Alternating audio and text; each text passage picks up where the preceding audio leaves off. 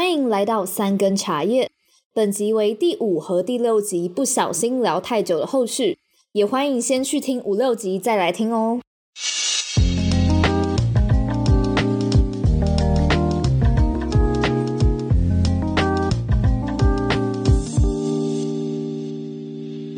我先来分享一点，就是在外文系上读过印象深刻，然后也蛮喜欢的作品。那第一个我就一定要再讲，我本身就很喜欢希腊神话，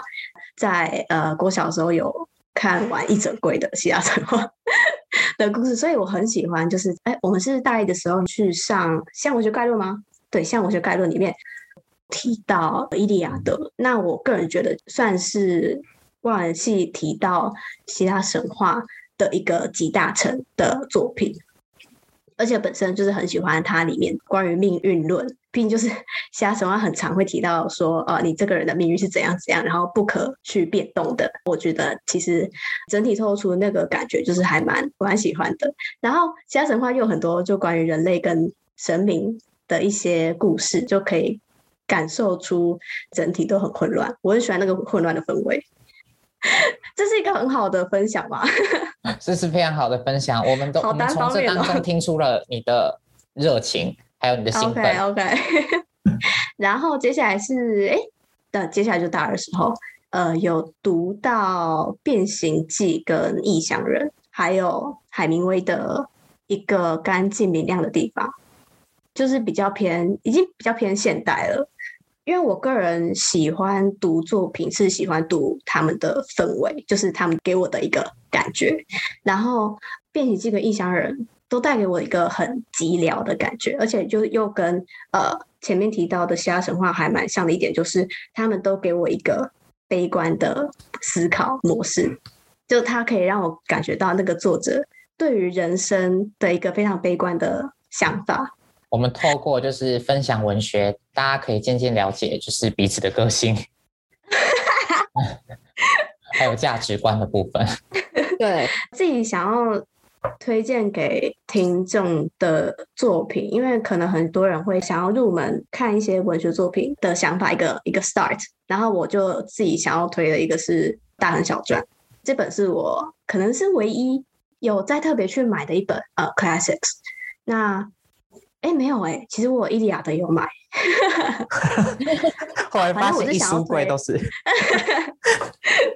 我其实想要推《大亨小传》，这个这本也是那时候在读美史的时候要写 essay，然后要参照一些关于美国梦的一些资料。这本是我在里面看到还蛮好看的经典名著，而且用字来讲话也非常的漂亮。还有什么名字啊？费兹。哎哎哎，等下等下等下，史考特费兹杰罗，对对对，史考特费兹杰罗，天哪，我怎么会忘记？推荐大家去看看，因为《美国梦》也是一个非常呃外表华丽，但是内在非常腐败的一个概念。对，对，尤其在文学作品里面。对对对对，然后也是还蛮喜欢，就是大家在里面挣扎的样子。完了，完了！你这你你现在在创造你的人设哦，非常好，非常好，我们表里如一。OK OK，好，我快速带过，快速带过。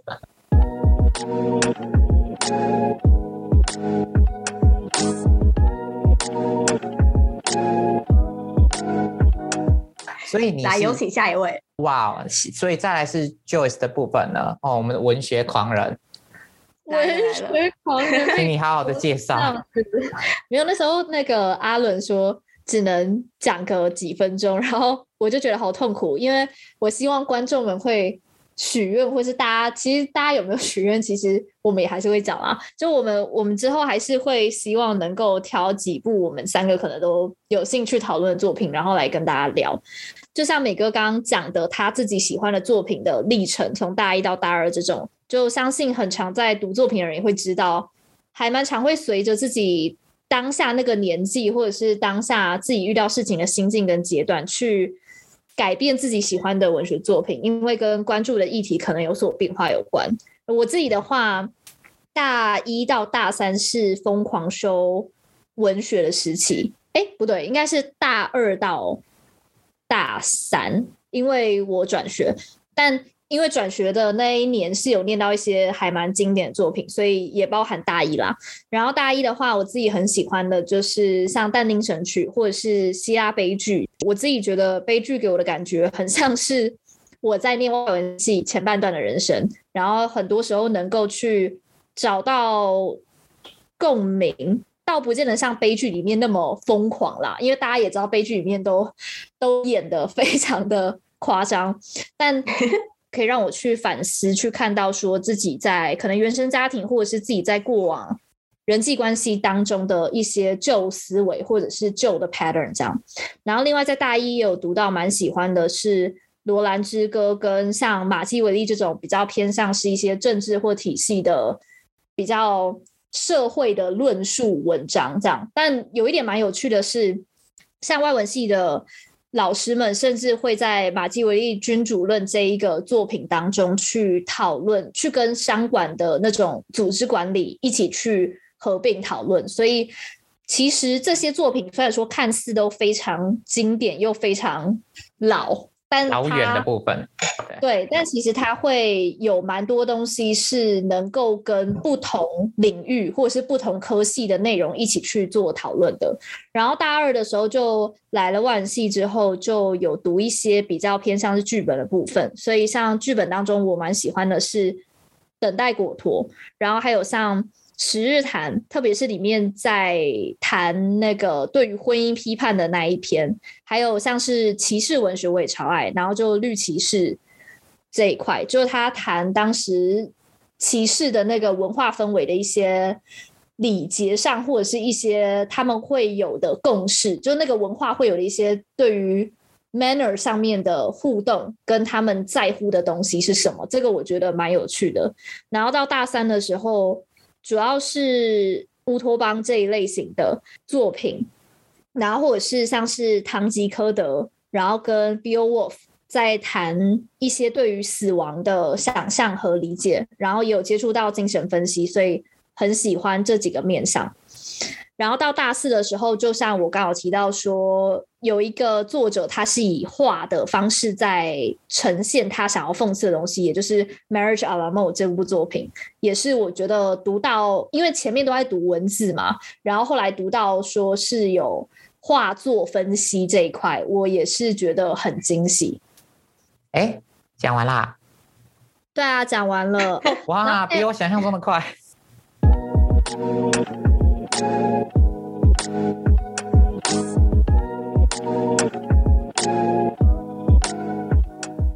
吧？我讲的很快，然后其实我觉得大家可以就是去假设你认识一个人之后，你可以去问问他每个时期或阶段特别喜欢的作品，然后来了解说对方的人格特质和他的转变，因为这些跟性格跟大。还有当时的价值观认同是有强关联，非常非常强关联。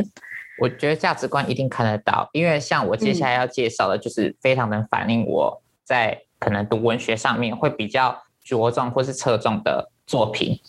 那其实刚刚 Meg 跟 Joyce 讲到的很多作品，我也都蛮喜欢的，像美哥讲到的呃《大亨小传》，Yeah，对哦，很好，真的是。它算好读，但是它又读起来很让人有一种优雅的讽刺的感觉。反正我很喜欢，对对对对，对我很非常喜欢这个作品，而且它不长，重点是它不长，对，它很好读。然后呃，Joyce 刚刚有讲到的《十日谈》，我也超爱，因为《十日谈》也是比较偏向早期文学里面，我自己觉得比较贴近呃现实生活，或者是呃比较贴近我们现在可以理解的其中之一的作品。对于我来说，我自己在读文学作品的时候，我最容易吸引到我的作品，都还是比较偏向性别相关的读物。那故事类的话，我觉得，呃，像我们之前有读过那种短篇的欧美小说，呃，有一有一篇叫做《The Yellow Wallpaper》，就是翻成中文就是黄壁纸。然后具体是什么，我没有办法就是去介绍里面的内容。可是对我来说，印象最深刻的是里面有一幕是，呃，女主角在房间里面看到。就是有很多女人在墙上爬来爬去，就好像是从那个壁纸当中爬出来，然后象征是一种女性的，就是对于自由的渴望以及解放。那呃，我印象很深刻的，你在读到性别相关的读物，一定会读到伍尔夫。那他最有名的一句话就是会讲到说，女性是需要一个自己的空间，因为在早期的时候，呃，可能他们是不被赋予这些足够的空间去创作的。那你想要创作的话，你一定要有一个自己的呃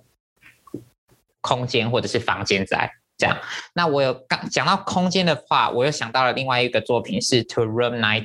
那这个作品是有一个作家叫 Doris Lessing 写的，它里面大概就是在写说，就是女性承受的社会角色以及挣扎，就是这个人，这个女性她要一直不断的反复的到 Room 19里面去反思自己做的事情，她到底要不要继续。就是在这个家，在一个家庭里面为男人付出，或者是他到底要不要继续遵守这个对女人的社会规范，以及他最后是怎么用他的方式来了结全部，这是我觉得也是让我印象很深刻的一个作品。然后呃，有一个是有翻拍成电影的，是我在读呃大一美史的时候修修到的，然后它叫做喜福会，就是英文叫做 The Joy 呃 The Joy Luck Club，它里面在描述就是美国华裔的女性，她们刚移民到美国的时候，面临到的一些文化上的冲击啊，然后发生的一些搞笑的事情啊，以及一些就他们的辛酸血泪。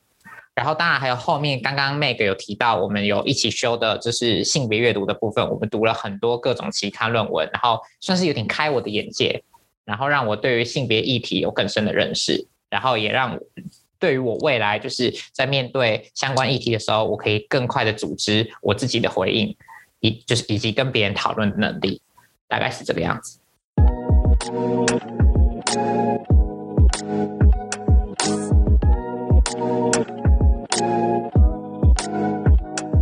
今天分享了我们喜欢的作品，之后我们还是会在其他集讨论外文系相关的播客内容，欢迎提出来让我们知道哦。有，然后想要更多了解我们的频道和收到即时更新的讯息，可以关注我们的 IG、Twitter 跟 FB。那我们下周见。